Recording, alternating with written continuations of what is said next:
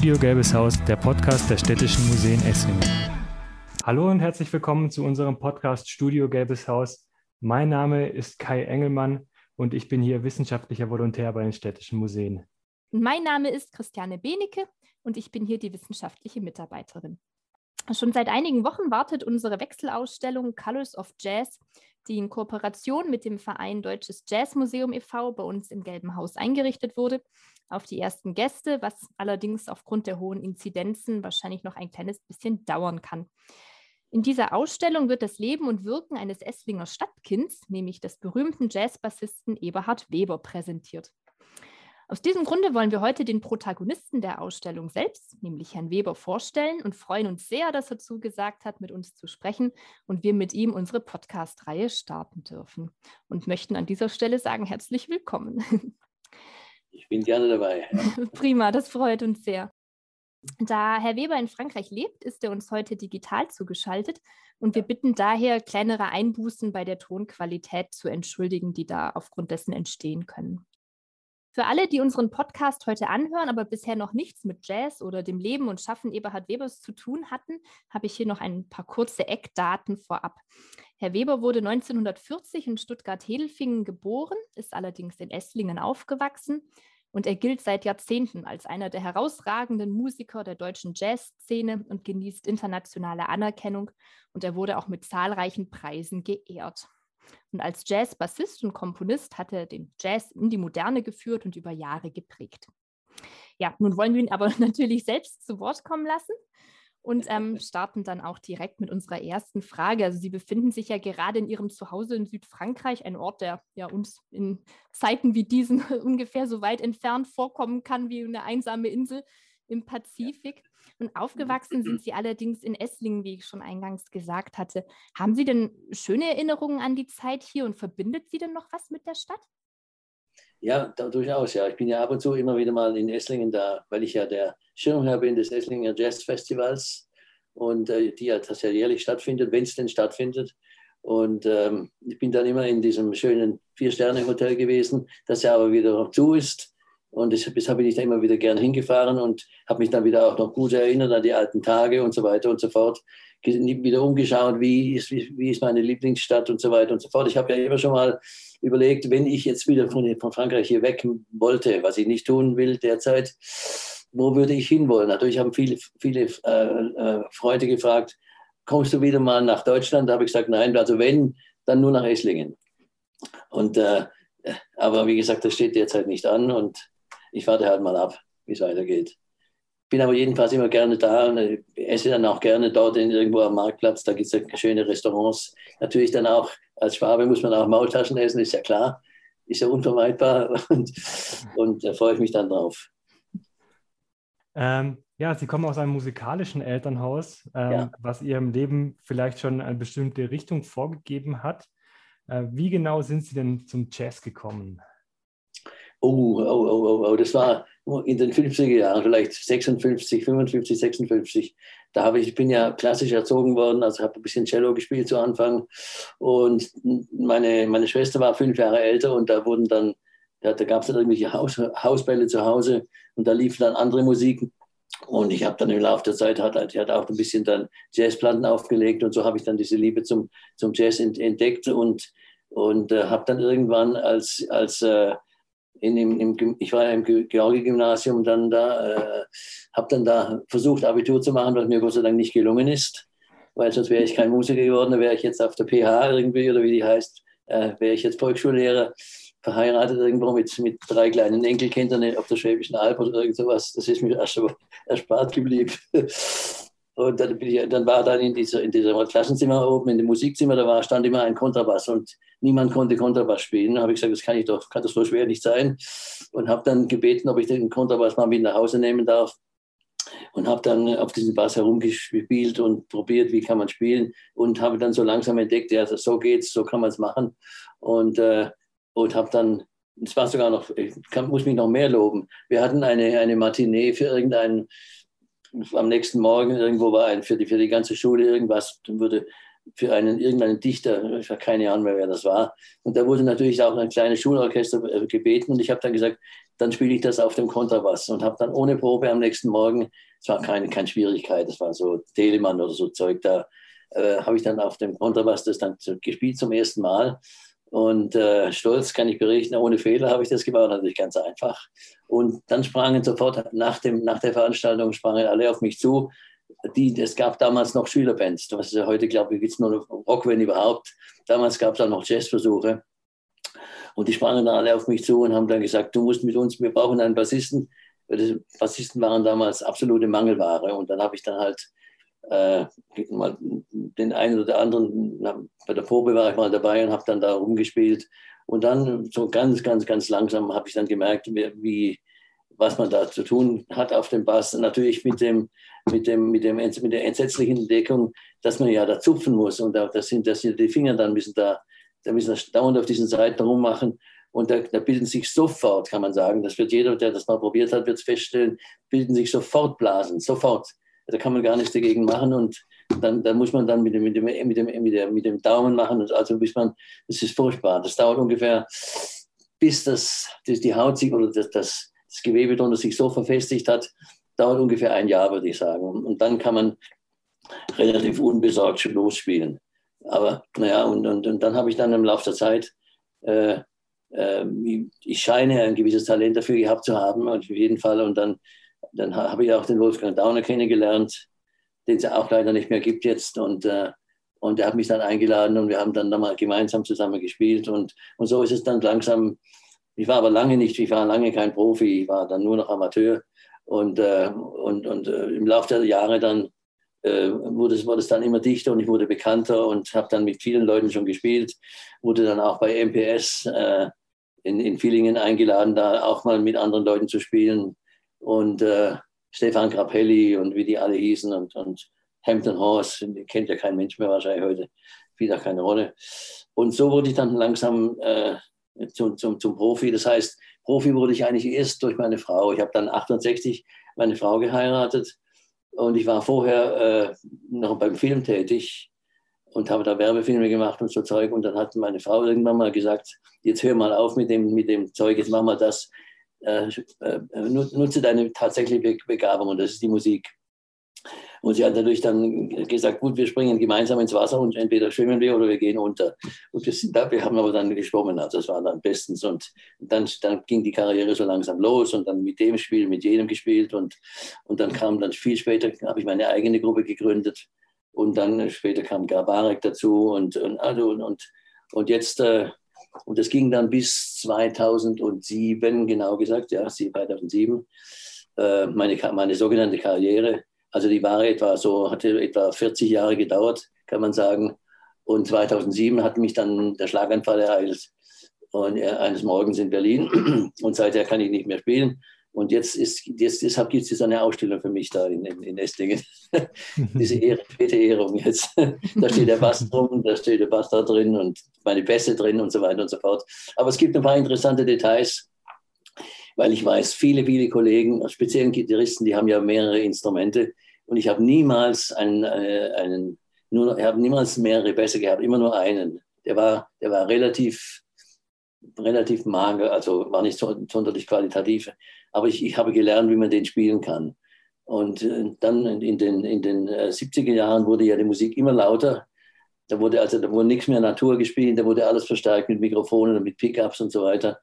Und damit war eigentlich dann das, das Ende aus, aus damaliger Sicht. Heute, heute, geht es, heute sieht es anders aus mit, mit der neuen Technik. Aber damals war es eben so in den 70er Jahren, dass äh, dann der Kontrabass von mir abgelegt werden musste, weil, weil er dann zu sehr Rückkopplung machte. Äh, weil, es, weil sich dann aufschaukelte, der Ton. Und habe dann gedacht, da muss es eine andere Lösung geben und habe dann da mal versucht, einen, einen Elektrobass herzu, selbst herzustellen. Den gab es damals nicht käuflich. Und äh, mit einem Geigenbauer dann in, in, in, in, München war ich damals schon. Und der hat dann eine, eine, einen Holzbass für mich, also einen, einen, einen auch mit einem Holzkorpus, eigentlich einen soliden Holzkorbe und ein paar Seiten drüber und Pickup drunter. Und so habe ich dann langsam meine, meinen, meinen, meinen Sound, für den ich da so gelobt werde oftmals, habe ich dann erfunden. Äh, das heißt aber, ich habe niemals etwas gesucht, ich habe einfach gefunden. Also wenn, wenn irgendwie junge Leute mich fragen, was muss man tun, damit man so wird wie du oder, oder so erfolgreich oder so, das kann ich dazu nicht sagen. Man muss erst einmal Talent haben und dann Geduld haben, ist auch ganz wichtig. Nicht immer, nicht immer gleich Millionen verkaufen wollen, was sowieso nicht klappt im, im Jazz, das ist ja ganz klar. Außer wenn es Miles Davis und der ist auch schon tot, also weg damit. Aber ich habe äh, zum Beispiel auch, äh, was, was eigentlich eine schlimme Erkenntnis war aus heutiger Sicht, ich habe nie ein perfektes Instrument gehabt. Ich musste also immer ähm, bisschen rumtüfteln, wie kann, man das, wie kann man den Klang verbessern, wie kann man besser spielen und so weiter und so fort. Und habe deshalb daraus auch eine, eine also auf meinem Elektrobass in dem Fall, dann äh, eine, eine Technik entwickelt, entwickeln müssen eigentlich, die unüblich war. Das heißt, ich, bin, ich, kann, ich kann deshalb nicht korrekt schulmäßig Bass spielen. Ich könnte auch gar keinen Bassunterricht geben, weil ich gar nicht weiß, wie Bass geht. Also ich weiß halt, wie man das, wie man das so einrichtet, dass niemand merkt, dass man nicht richtig spielen kann. und, äh, und ich muss also von einer Seite auf die andere springen, weil der Ton klingt da besser und der Ton klingt da besser und der, da, da klingt gar nichts und so weiter und so fort. Und dadurch ist auch dann eine, eine, eine seltsame Technik entstanden, also auch akustisch, weil dann wurde ich das, also nicht beschuldigt, wäre jetzt falsch, aber ich wurde bezeichnet, dass ich, dass ich von der indischen Musik informiert, äh, in, äh, äh, inspiriert worden wäre, weil natürlich durch diese ständigen Wechsel auf den Seiten gibt es dann so Glissandi, so wie, wie, wie und sowas. Und die haben gesagt, das, da kommt es von der indischen Musik. Das ist Quatsch, das kommt daher, dass ich nicht richtig spielen kann. Na gut, sowas. Jetzt war der Kurzablauf meines musikalischen Datens. Ja, sehr spannend. Auf jeden Fall. ja. Ähm, Sie haben es auch schon angesprochen, Sie sind ja sehr international erfolgreich gewesen. Jetzt gehen wir mal noch mal ein bisschen zurück zu Ihrem ersten Auftritt. Wenn wir da richtig informiert sind, war, waren Sie damals 17, Ihr erster öffentlicher Auftritt ähm, in Esslingen nämlich, im ähm, Jägerhaus. Jägerhaus, ja. Ja, Silvester, äh, Silvester, irgendwann war das ja. ja, können Sie da uns ein bisschen was dazu erzählen? Was haben Sie denn da so für Erinnerungen noch dran und äh, wie kam es? Ja, da war ich natürlich, da war ich aufgeregt, weil das war ja mein erster Auftritt überhaupt.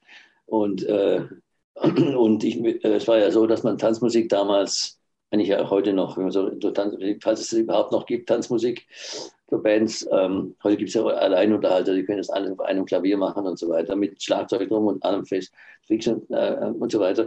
Und Damals haben mich diese, diese das war ein Akkordeonist, war Adolf Wagenseil hieß, er hat mich angerufen und gefragt, ob ich da, er hätte gehört, dass ich Bass spiele.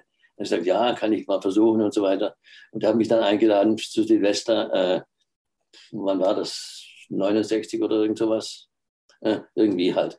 Und, äh, und ging aber dann ein ewiges Hin und Her. Also ich musste dann mit dem Bus, ich hatte kein Auto, musste mit dem Bus nach oben fahren und mit meinem Kontrabass, das war damals der Kontrabass noch äh, zu Anfang. Und äh, wir haben dann, ich habe dann gesagt, ja, was spielen wir denn? Ja, wir spielen irgendwelche so, äh, so ein bisschen Schlagermusik und so irgendwas. Äh, meistens ganz einfache Stücke. Und ich habe dann also tatsächlich dann relativ fehlerfrei dann spontan mitgespielt mit denen. Da war auch ein Gitarrist dabei, Arno Kissler hieß der, glaube ich, ja. Ja, es war ein Trio mit, mit äh, Akkordeon, äh, ähm, Gitarre und Bass. Und wir haben dann den Abend durchgezogen und ich habe also irgendwie es ganz gut hingekriegt, dass ich da mich gut durchgemogelt habe. Und da die Leute ja tanzen, da hört ja sowieso kein Mensch auf die Musik, die, die schminken halt da rum und, und ist alles schön und ein bisschen Wein, ein bisschen Bier und da geht es alles gut. ja. Ja, und haben Sie da schon geahnt, was für eine ähm, herausragende Karriere vor Ihnen liegt? Nein, nein, überhaupt, überhaupt nicht. Nein, nein, nein, nein. Ich, äh, also immer nachträglich kann ich sagen, ist, aus heutiger Sicht äh, müsste, könnte es mir aufgefallen sein, dass ich offenbar eine gewisse Begabung habe oder hatte, ähm, da ich also quasi mich so locker durchgemogelt habe durch diese ganzen Stücke. Das waren so abends in der Taverne und äh, wenn der weiße Flieder wieder blüht, das, gibt man, das kennt man heute gar nicht mehr wahrscheinlich. Das waren so gängige Stücke damals, die man da gespielt hat. Und ich konnte das quasi relativ schnell fehlerfrei spielen. Und äh, habe dann halt einfach weitergemacht. Ich war dann weiterhin damals noch beim Film und habe dann mit denen weitergemacht. Und bis ich dann, bis dann, bis dann eines Tages meine Frau gesagt hat, hörst du auf. Ich war dann auch bei der IBM in, in Sindelfingen, glaube ich, war das da die gibt es eigentlich auch kaum mehr und so. Also es hat sich alles unglaublich verändert. Und, äh, und, ich, und dann, hat, dann bin ich zum ersten Mal dann Profi geworden. Ich glaube, das dürfte 74 gewesen sein, sowas. Also relativ spät. Da war ich dann schon äh, 24, ja, 74, nein, 34. Äh, und, äh, und, äh, und da war ich dann bei, beim Dave Pike Trio, ne Quartett mit Volker Kriegel und Dave Pike, der, der amerikanische Vibraphonist, der ist jetzt auch gestorben, sind alle, alle tot. Es ist furchtbar, ja. Wenn man so alt ist wie ich, dann wird er gestorben wie die Pest um einen rum. Aber so ist das halt. Und da war ich dann mit dem zusammen, mit dem, mit dem, mit dem Trio dann zusammen, mit dem, ja, der war also als Quartett. Und Peter Baumeister hieß, glaube ich, der Schlagzeuger damals, der, der ist Bankier dann später geworden. Und, äh, und so, so begann meine Berufskarriere. Und dann habe ich meine eigene Band gegründet, nachdem ich meine erste Platte bei ECM gemacht habe. Äh, die hieß äh, The Colors of Chloe. Und, äh, und auf, aufgrund dieses Erfolgs, denn die hat dann sofort den, den, den großen Schallplattenpreis und was weiß ich gleich alles gekriegt, was ich auch nicht beabsichtigt hatte, aber so war es halt. Und ich bekam auch irgendwie den, den, den Musiker, des, der Jazzmusiker des Jahres oder irgend, also irgendwas, auch irgendeinen Preis. War total überrascht über solche, über solche Sachen. Wie gesagt, ich habe das alles nicht geplant. Es kam auf mich zu. Und, äh, und dann hat man gesagt, gut, nachdem du jetzt da äh, einen, einen, diesen Erfolg hattest mit der Platte, dann solltest du auch mit einer Band auf Tour gehen. Und da habe ich dann äh, eine Band gegründet mit Charlie Mariano und Rainer Brüninghaus und äh, zunächst mal John Christensen und dann war es andere, war es John Marshall, Schlagzeuger. Und, äh, und die habe ich dann Colors genannt, weil nach, nach Colors of Chloe habe ich dann die Colors genannt. Und äh, damals war noch alle, die große, die große Demokratie, diese demokratische Bewegung, dass man also alle gleich sind und dass, dass, dass alle gleichberechtigt sind in einer Band. Aber da konnte, konnte man sich nicht dagegen wehren. Es hieß eigentlich nur Colors aber dann die, die, die, die, die, Medien haben sofort nur geschrieben, Eberhard Weber Carlos. Es ging Volker Kriegel genauso, der hatte eine, eine Band später, die hieß Spektrum, die war sofort Volker Kriegel Spektrum, da kann man nichts dagegen tun. Da zieht man halt irgendeinen Namen raus, der am auffälligsten ist oder der, der, der ein bisschen dazu passt. Äh, auf jeden Fall, so war es halt dann. Und dann habe ich fünf, sechs Jahre gespielt, mit sehr erfolgreich mit meiner Band eigentlich auch weltweit. Wir waren überall, wir waren USA und in Australien sogar, glaube ich, auch. Wenn ich jetzt mich nicht täusche, will aber nicht allzu viel jetzt da rauslügen. Aber ich war ja überall, man muss eher überlegen, wo ich noch nicht war, so ungefähr. Insofern kann ich das, kann da mal was schief gehen. Und, und dann habe ich irgendwie nach fünf Jahren etwa meine eigenen Band hatte ich eine große, einen großen äh, Lehre empfunden. Mir fiel nichts mehr ein, was ich schreiben sollte, komponieren sollte und habe dann irgendwann gesagt zu meinen Kollegen, komm, lass uns jetzt mal aufhören. Ich habe feigerweise gesagt, lass uns eine Pause machen. Aber aus der Pause ist eine endlose Pause geworden. Und ich hatte also dann, das war, das war in Australien, da habe ich, dann, hab ich dann zu den Kollegen gesagt, jetzt lassen wir es sein. Und, äh, und es tut mir zwar leid, aber es ist halt besser so, mir fällt nichts mehr ein und vielleicht später mal wieder, können wir wieder neu anfangen, was aber dann nie passiert ist. Und man kann sagen, etwa zwei, drei Monate später, ich hatte vorher Jan Gabarik bei einer Plattenaufnahme mit Ralf Tauner kennengelernt, in, in Studio in Oslo. Und er rief mich an und sagte, du, ich mache eine neue Platte, ich mache eine neue Gruppe, hast du Lust bei mir mitzumachen? Natürlich, wir sprechen dann nur Englisch. Äh, also er, er, spricht zwar einigermaßen Deutsch, aber wir haben immer nur Englisch gesprochen. Und ich gesagt, ja, mache ich. Ich bin gerade, habe gerade die Schnauze voll von meiner eigenen Band und da mache mach ich halt mit dir dann mit. Und so bin ich dann zu Jan Gabarik äh, in, in, seine Gruppe gekommen, Jan Gabarik Group. Und dort war ich dann, glaube ich, 25 Jahre. Also eigentlich länger als jede Ehe dauert. und, und dann, wie gesagt, kam nur der Schlaganfall der hat, das Schicksal hat für mich gesprochen. Das heißt, ich, es hat einen einzigen Vorteil, dieser, abgesehen von den medizinischen äh, Bedauerlichkeiten, ähm, aber es hat einen einzigen Vorteil, dass der Schlaganfall mich ereilt hat, weil es blieb mir erspart, äh, zu, irgendwann zu sagen, so jetzt ist Schluss mit der Musik, jetzt höre ich auf, jetzt ziehe ich mich zurück, jetzt gehe ich in Rente. Das hat das Schicksal für mich entschieden. Also ich bin ja schuldlos. Und natürlich hat Gabarek das sehr bedauert, das gebe ich auch zu, weil ich war auch eine, eine, eine gute Farbe in der Band, sicherlich auch eine wichtige Farbe. Und äh, sein Bassist, der dann, der dann in meiner Stadt reingekommen ist, ein, ein Brasilier, der, glaube ich, in Lissabon lebt, der hat dann gesagt, freundlicherweise, also wenn du, jeden, jeden äh, wenn du wieder zurückkommen solltest, wieder spielen könntest, da trete ich jederzeit zurück. Und, aber das ist jetzt nicht passiert. Und ich habe zwar ein bisschen geübt am Anfang noch, aber ich habe gemerkt, ein Schlaganfall ist einfach eine, eine so gravierende äh, Tatsache, dass da, selbst wenn, wenn, man wieder einige, wenn man wieder einigermaßen spielen könnte, äh, in den alten Zustand kommt, kommt man nicht mehr zurück. Das geht nicht mehr. Deshalb habe ich dann eines Tages gesagt, ich habe dann zu Hause immer gespielt und meine Frau hat darauf bestanden, du musst auf die Bühne, du musst auf die Bühne. Ich habe gesagt, ja gut, ich versuche es halt, versuch's halt. Und als meine Frau dann gestorben ist, äh, 2010, glaube ich, ähm, habe ich dann die, die, Gelegenheit am Shop ergriffen und gesagt, so, jetzt ist Schluss, jetzt wird nicht mehr gespielt, jetzt höre ich auf. Und jetzt war halt die Karriere ist zu Ende, war schön, habe Erfolg gehabt, habe mir dafür ein Haus kaufen können. Das ist ja dieses Haus, wo ich jetzt hier da bin, in, in, in Südfrankreich. Aber das heißt, ich habe erstmal eins gebaut oder bauen lassen in, in Steinebach am Bördsee, also in der Nähe von München und dann das verkauft und gesagt, mal was anderes machen. Und dann gingen wir nach Frankreich und haben dann dieses Haus gekauft. Und jetzt bin ich hier den Umständen gemäß einigermaßen glücklich. Ich vermisse nicht das Spielen. Ich vermisse es überhaupt nicht. Nee. Ich höre lieber zu. ja.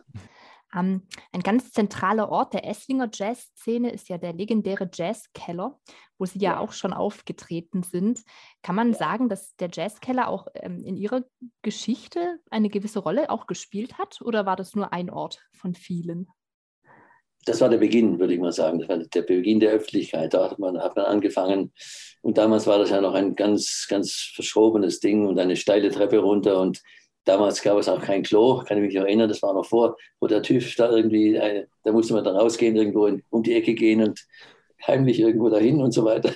Was die Frauen gemacht nicht. Das hat so lange gedauert. Und da haben wir auch viele Leute, viele Musiker kennengelernt, hat dann Albert Mangelsdorf gespielt, gespielt und auch amerikanische Musiker ab und zu mal.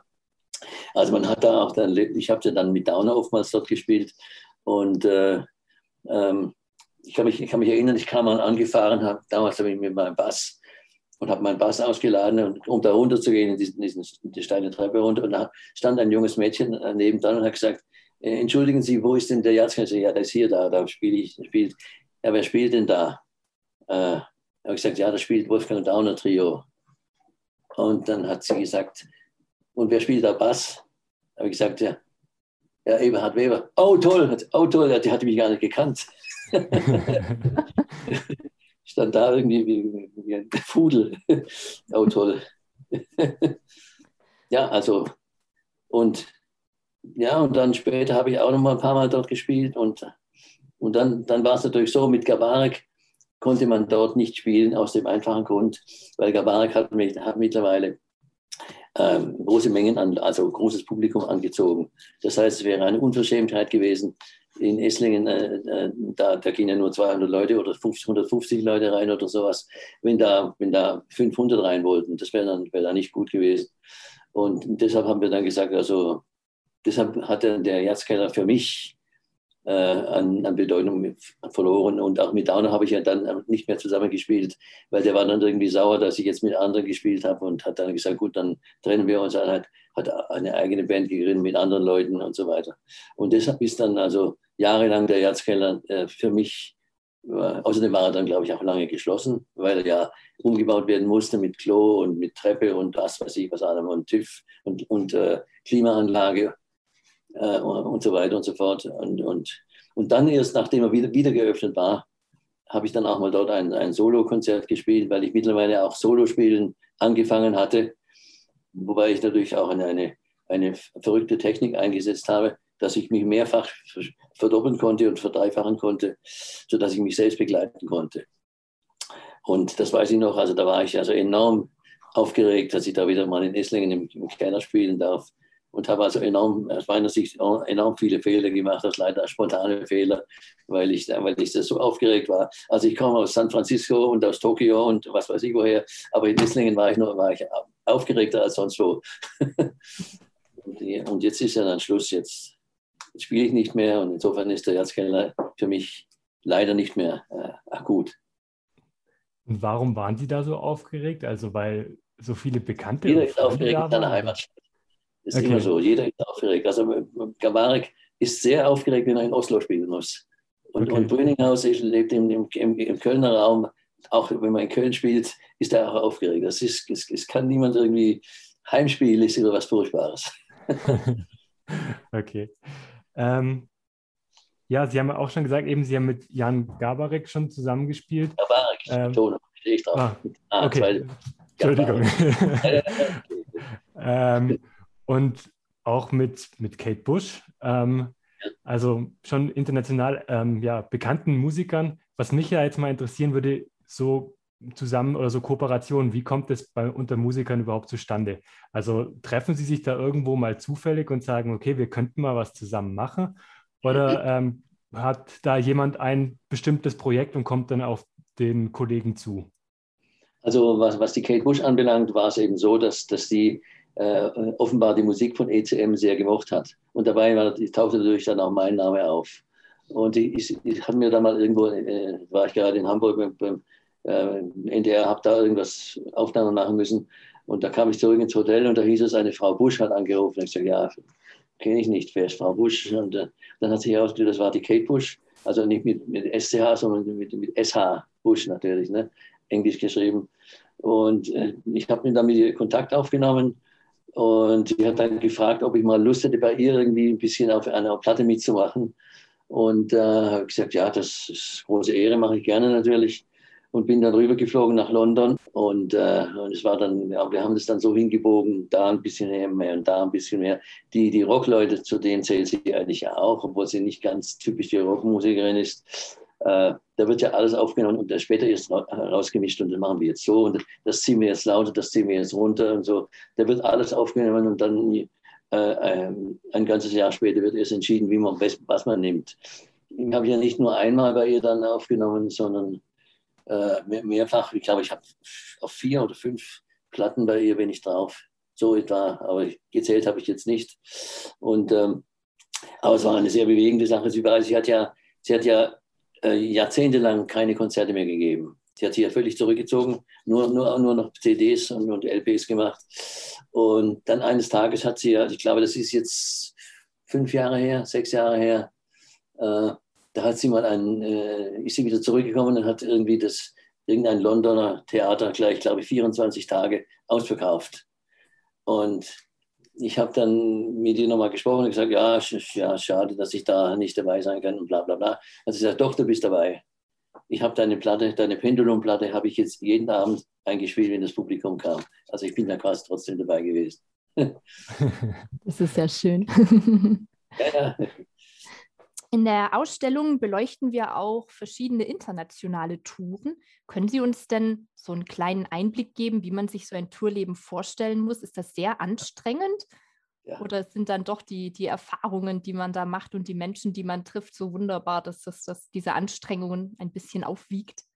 Ja, also es ist, es ist äh, wesentlich einfacher eigentlich, weil ähm, was man sich so vorstellt, dass man durch die Welt reist und, und jeden Tag irgendwo ist, das ist eigentlich doch relativ langweilig, abgesehen von dem Konzert, das man zu spielen hat, weil man von den, von den Städten, die, die man dann besucht im Laufe seines, seines musikalischen Lebens, ähm, man, man kennt eigentlich nur den, Flug, das, das, den Flughafen und dann die Fahrt zum Hotel und dann die Fahrt zum, zum, äh, zum, zum, zur Halle oder wo man da spielt und dann am nächsten Tag wieder zurück zum, zum Flugplatz und da, fährt, da fliegt wieder weiter. Das heißt, man sieht eigentlich gar nicht so unbedingt, was, was da um einen herum ist. Ich war zum Beispiel äh, glaube ich, drei, nee, fünfmal in Rom, bevor ich überhaupt mal das Kolosseum gesehen habe. Ich habe beim letzten Mal dann so dem Taxifahrer gesagt, fahren Sie mal wieder das, ums Kolosseum um, dass ich auch mal Rom gesehen habe. Ich kannte halt nur die, die, Spielstätte und das Hotel und das ist also weniger romantisch. Außerdem darf man nicht vergessen, wenn man, sagen wir mal, ähm, ähm, äh, 100, meistens so bis, bis 100 Konzerte pro Jahr hat. Das heißt natürlich auch, dass man reist und dass man nicht jeden Tag sondern dass man auch mal einen Off-Day hatte zwischendurch und äh, rumhängt. Und man ist also dann im Prinzip, äh, sagen wir mal, wenn man 100, Konzerte hat, ist man bestimmt 150 Tage unterwegs. Und deshalb sollte eigentlich ein, ein Musiker nicht verheiratet sein. Er ist ja nie, nie zu Hause. Meine Frau, wenn ich dann zu Hause wieder ankam, hat sie gesagt, so, jetzt, jetzt können wir mal was unternehmen. Ich sage, nein, ich möchte jetzt zu Hause bleiben. Ich habe jetzt keine Lust. Und ich sage, ja, jetzt, jetzt ich sitze den ganzen Tag zu Hause rum und jetzt kommst du her und das willst du nicht mehr. Naja, so ist es halt. Deshalb sage ich, man sollte nicht verheiratet sein. Aber das war ein Spruch von gestern, ja. Ich bin ja nicht mehr verheiratet, insofern ist es auch. Aber ich bin sowieso alt genug. Dann wie bei Loriot, ich möchte einfach nur hier sitzen. Ja, ja, genau, ja, ja, ja, ruhig. Ja, ja, stimmt, ja. Ähm, Sie haben zahlreiche Musikpreise gewonnen, zum Beispiel den Deutschen Schallplattenpreis oder auch den Echo Jazz für Ihr Lebenswerk. Gibt es da eine Ehrung, auf die Sie ganz besonders stolz sind und mit der Sie besonders viel verbinden auch? Also es ist immer die, die erste, die man erhält. Da ist, wenn man noch, wenn man noch relativ neutral oder naiv äh, anfängt zu spielen und dann kommt plötzlich ein, bekommt man einen Preis für die beste Schallplatte des Jahres oder irgend sowas. Da ist man unglaublich stolz drauf. Im Laufe der Zeit dann, wenn man so 10, 20 Jahre oder 30 Jahre unterwegs war, dann würde ich jetzt nicht sagen, dass es einem egal ist, aber das, das verliert dann an, an, an, Wertigkeit. Also, dass man denkt, ja, ja gut, da gibt es halt noch einen Pokal und dann noch das und sowas. Ja. Da, da habe ich also keine, keinen großen Ehrgeiz entwickelt. Jetzt habe ich, steht mir wieder bevor, ich wurde ja vorgeschlagen, dass ich jetzt das Bundesverdienstkreuz am Bande oder sowas kriege. Äh, das wird ja, wird ja voraussichtlich dann, wenn das Esslinger Jazz Festival in diesem Jahr tatsächlich stattfinden soll und die Pläne gibt es ja dafür, das weiß ich von den Veranstaltern, ab Mitte Oktober soll es ja losgehen und da wird wahrscheinlich dann Herr Kretschmann oder irgendjemand mir das Ding da um einstecken oder irgend sowas. Ich weiß aber nicht. So ist es geplant, auf jeden Fall ungefähr. Und natürlich freut einen das, ich will das nicht, nicht äh, schmälern, äh, die, die, diese, diese Aufregung. Aber es verliert alles irgendwie an, an wenn jemand 20, 30, so viel sind es ja sowieso nicht, kann es gar nicht geben. Wenn er so und so viel Preise bekommen hat, dann, dann wird es irgendwann langweilig und man sagt, ja, ist ja gut, da muss dich jetzt hinstellen meine Preise stehen ja auch nicht äh, bei mir im, ha im, Haus, sondern stehen ja auch bei Esslingen jetzt rum. Habe ich alle dahin geschickt und nehmt das da, ja, macht das da, macht was, macht das, was ihr wollt damit, ist mir egal. ich habe ja keine Enkel, insofern, also ich, für die Enkel muss ich es auch nicht machen. ja, ähm, gibt es denn ein Musikstück Ihres Lebens, also irgendwas, mit dem Sie was ganz Besonderes verbinden? Es wird wahrscheinlich der Titelsong sein von Carlos of Chloe. Das wird wohl sein. Und der hat am meisten Furore gemacht. Und zwar so Furore, dass selbst der, der Chef von ECM, Manfred Eicher, nicht so richtig wusste, was er damit anfangen soll, und hat von mir mich gebeten, da einen, eine, eine Erklärung dazu, warum ich das so geschrieben habe und so geschrieben habe und so arrangiert habe. Und das ist, das ist, also das ist, wird mir am, als das, als vielleicht als meine wichtigste Komposition weltweit zugeschrieben. Also wenn, wann immer ich irgendwelche Musiker sehe, also auch berühmte Leute, die ich dann wieder treffe mal, äh, die sagen alle, das Stück war, war das, das Beste, was du jemals geschrieben hast oder das bekannteste meinethalben. Das Beste ist immer so eine, eine, eine, Frage, was ist, was ist Qualität im Jazz? Das kann, kann niemand genau sagen, weil ähm, jeder hat seine eigene Meinung. Der eine findet Dixieland toll und der andere findet, findet Dixieland furchtbar und der andere findet das, das, zu, das zu modern und das zu alt und das zu wenig Rock und das zu viel Rock. Also da, da lässt sich nie was sagen. Das ist das Elend vielleicht vom Jazz, dass sich, also es eigentlich keine, keine, keine Qualitätskriterien gibt. Also niemand hat es aufgeschrieben, was ist, der, was ist der Beste oder wer ist der beste Pianist, der, der am schnellsten spielt oder, oder, oder der am meisten Pathos reinbringt oder was heißt Bestes. Und, und, das das Gegenteil Schlechtes, das gibt es eigentlich auch nicht. Es gibt keinen Wettbewerb, wer ist der schlechteste Pianist der Welt oder, oder wer ist der schlechteste Bassist oder sowas nicht. Aber ich meine, es gibt ja, es gibt ja enorm viele Kollegen von mir, die, die mich technisch an die Wand spielen. Das gibt es ja. Also ich bin, ich habe da keine Eitelkeit. Ich, ich habe es halt so hingekriegt, dass ich, dass ich das Publikum überzeugen kann und dass sie auf das, auf das stehen, was ich da gerade spiele. Und das hat mir gereicht. Und, und äh, insofern äh, gibt's halt, ist es halt eine große, äh, Schwierigkeit, äh, die Qualität irgendwie als, als definitiv hinzustellen. Und insofern, es gibt auch eine interessante Beobachtung, als ich mein Buch geschrieben habe, äh, da, hat, da hat mich dann der, der, der, der, der, der Editor, also der Herausgeber, hat mich gebeten, ich soll sagen, was, äh, was mir am besten gefallen hat, welches Konzert mir am besten gefallen hat und welches, und welches mir am schlechtesten. Und ich habe mich endlos gemüht. Ein bestes Konzert fiel mir absolut nicht ein, nur schlechte. Es ist so, dass war die schlechten, die, die bleiben haften im, im Gedächtnis. Und das war irgendwo in, in Warschau, glaube ich. Da habe ich irgendwie einen grauenhaften Sound gehabt und konnte überhaupt fast gar nicht spielen. Irgendwas war da los. Und, oder einmal ist mein Griffbrett runtergefallen vom Bass und ich konnte kaum spielen. Und Das war, glaube ich, in Adelaide in Australien irgendwo. Also solche Sachen haften dann. Aber wo es richtig toll war, das, das weiß man nicht. Das ist, äh, also, wobei ich noch das Glück habe, sagen zu können, mit Gavarik zusammen und auch mit meiner Band hatte ich eigentlich nie schlechte oder war ich, ich wurde nie ausgebuht. Das kann man sagen, ja. Insofern äh, konnte, kann mich also stolz zurückziehen, was ich auch tue, getan habe. Tun musste, tun musste ja. Zum Schluss habe ich noch eine nicht ganz ernst gemeinte Frage. Es gibt ja viele Klischees über Bassisten, ja. ähm, dass sie zum Beispiel der Ruhepol in einer Band seien, beispielsweise, aber ja auch ein bisschen weniger schmeichelhafte, ähm, dass äh, Bassisten vielleicht manchmal ein bisschen langsamer seien. Ähm, gibt es denn ein Klischee, das Sie kennen, das Sie da auch erfüllen würden in diesem Zusammenhang? Nein, nein, also ich bin immer dadurch auf, aufgefallen, äh, dass ich alles immer etwas verändert habe. Ich habe immer alles etwas anders gemacht, als es der normale Bassist macht. Also ich habe immer schon äh, alle, alle Sachen so, so in, in mich, in, in meine Richtung hingedreht. Das war übrigens auch so, dass, dass Gabarik mich eines Tages mal nach 10, 10, 15 Jahren Zugehörigkeit zu seiner Formation. Das war, glaube ich, in, in, in, Stockholm. Irgendwo hat er mich zum Café gebeten, nachmittags, und hat mich gefragt, sag mal, wer ist eigentlich der Bandleader hier? Bist du das oder bin ich das? Weil ich so dominant gespielt habe. Und ich sage, gut, ich ziehe mich jetzt zurück, halte mich zurück. Du bist der Bandleader natürlich. Und habe mich dann zurückgehalten und so. Ja, ähm, damit sind wir dann auch schon am Schluss. Herr Weber, vielen Dank für dieses oh, sympathische ja. Gespräch. Ähm, hat uns sehr gefreut, Sie auch mal persönlich, wenn auch digital, ähm, kennenzulernen und zu interviewen. Ähm, ja, und falls Ihnen und euch unser Podcast gefällt, können Sie ihn gerne abonnieren oder empfehlen Sie ihn weiter. Wir freuen uns über ähm, jede Form von Zuschriften, Kommentaren oder sonstiges. Ich habe noch eine Frage. Sehen Sie auch den OB ab und zu mal, den Herrn Dr. Zieger? Selten. Also dadurch, dass wir ja gerade momentan eigentlich niemanden sehen, höchstens über Zoom, treffen wir ihn eher selten. Dann bitte ich ihn herzlich zu grüßen von mir. Ja, das machen wir gerne. Ich bedauere es, dass er sich zurückzieht. Ja, das, das, wenn wir die Möglichkeit bekommen, richten wir ihm das sehr gerne aus. Das machen auch, wir. Er soll auch gefälligst äh, das, das Park-Konsul-Hotel retten. ja, das, das geben genau. wir gerne weiter. Prima. Studio Gelbes Haus, der Podcast der Städtischen Museen Esslingen. Überall, wo es Podcasts gibt.